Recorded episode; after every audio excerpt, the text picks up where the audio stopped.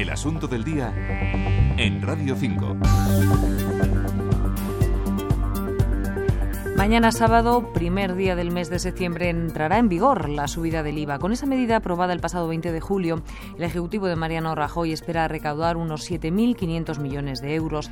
El presidente del Gobierno ha descartado nuevas subidas de impuestos para el 2013, pero ha defendido este incremento necesario para superar la grave crisis económica en la que vivimos inmersos y cumplir con el requisito de déficit estatal que requiere la Unión Europea. Antonio Argandoña es profesor de Economía del ISE. Muy buenas tardes. Buenas tardes.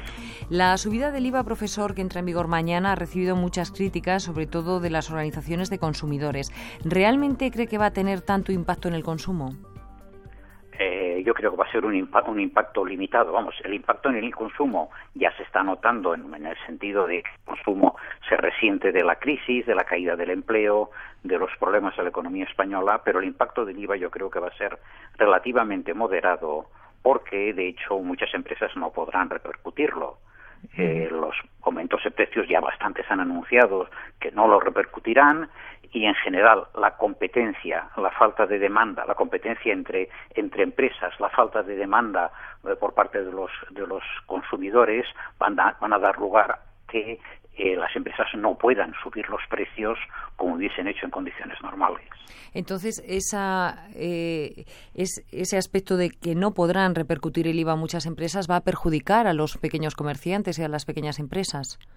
Por supuesto que sí, pequeñas o grandes, aquellas que se encuentren con que el consumidor es muy sensible al precio Mm, por ejemplo, artículos muy de primera necesidad o en los cuales la competencia sea muy grande. Si tienes un supermercado, eh, eh, tú tienes un supermercado a 20 metros tienes otro y a 50 tienes otro y a 70 tienes otro, pues si los demás no suben precios, no, tú no podrás subirlos, ¿no? Entonces, lógicamente, esto va a repercutir en las empresas. Y en las grandes empresas, aquellas que no repercutan, verán mermados sus beneficios. Por supuesto naturalmente. Esto lo hacen, bueno, eh, las empresas eh, suelen modular su subida de precios de acuerdo con la condición de la demanda y del mercado en cada momento. Lo harán cuando más adelante la economía se recupere, supongo. Profesor, en su opinión, eh, ¿este incremento del IVA es una medida acertada para combatir el déficit del Estado y alcanzar el nivel que nos exige la Unión Europea? Yo creo que en buena parte sí, precisamente por esto, porque no es una medida que, que dé lugar a una gran caída del consumo y por tanto a, una, a un crecimiento muy pequeño del, de, los, de los ingresos. ¿no? Hay que tener en cuenta que nosotros tenemos ahora, por decirlo así, dos enfermedades. ¿no? Una es la falta de crecimiento, la necesidad de crear empleo, volver la demanda, eh, producir más, etcétera. Y la otra es el déficit público, que sobre todo nos obliga ante los mercados y ante nuestros socios europeos a eh, mostrar buena conducta. ¿eh? Entonces, claro, hay que, hay que tomar medidas para esta buena conducta para que no suba la prima de riesgo, para que no nos castiguen los mercados con restricciones crediticias que ya se notan mucho en el sector público y también en el sector privado, eh, tenemos que tomar medidas que son a veces contraproducentes para lo otro, pero la verdad es que no hay manera de curar una enfermedad sin complicar la otra. De todas maneras, también hay que reconocer que España hasta ahora ha disfrutado de uno de los IVAs más reducidos, digamos, más baratos, entre comillas, de, de Europa. Sí, Sí, sí, sí, efectivamente. Lo que pasa es que, claro, uno siempre se acostumbra a lo bueno. Lo que no queremos es que nos lo quiten.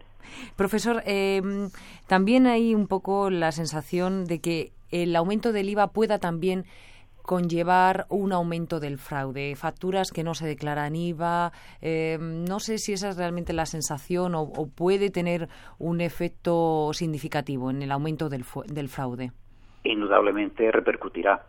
Quiero decir, eh, si hasta ahora eh, eh, nos lo decían ya de vez en cuando lo quiere con IVA o lo quiere sin IVA, pues ahora eh, la mayoría de la gente dirá muchas veces sí, hágamelo sin IVA, ¿no? Efectivamente. Yo creo que esto ya lo habrá tenido de alguna manera en cuenta el, gobierno cuando ha hecho esos números.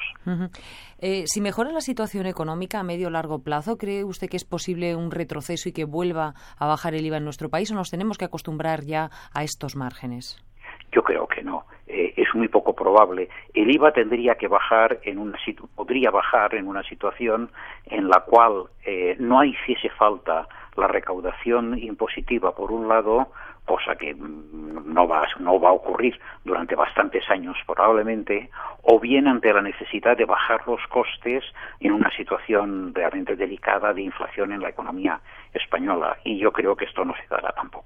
Entonces, la, manera de reactivar el consumo tiene que ser otro, a través del crecimiento económico y, la reactivación de, del consumo.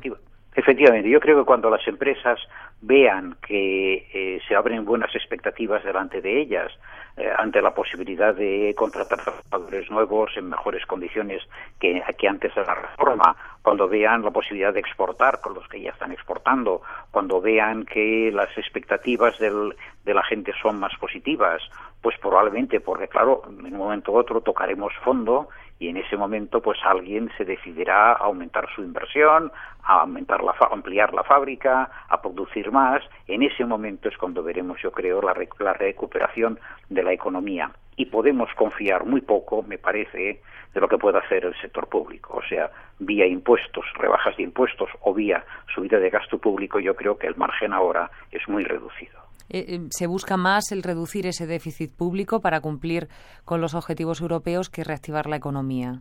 digo desde el lado de, lo que es la administración pública.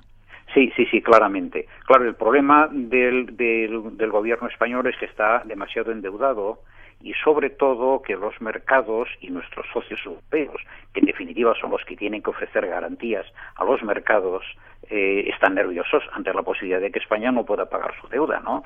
Es decir, por ahí hay agencias de economistas que anuncian ya la necesidad de un salvamento total de la economía española para dentro de un año o seis meses, ¿no?